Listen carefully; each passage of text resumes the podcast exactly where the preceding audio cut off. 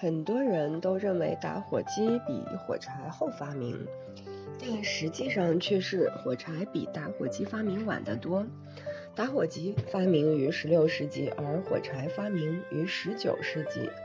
打火机的最早图绘出现在1505年的德国纽伦堡地区一名贵族所拥有的手卷之中。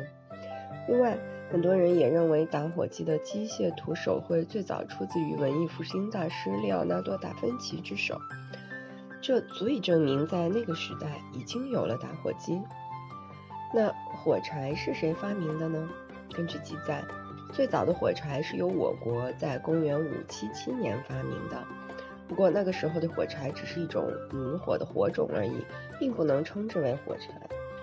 而一直到了1852年，才有英国人沃克发明了火柴。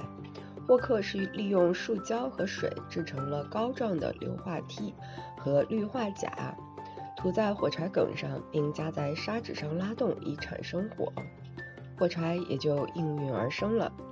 由此可见，火柴的发明远远晚于打火机的发明。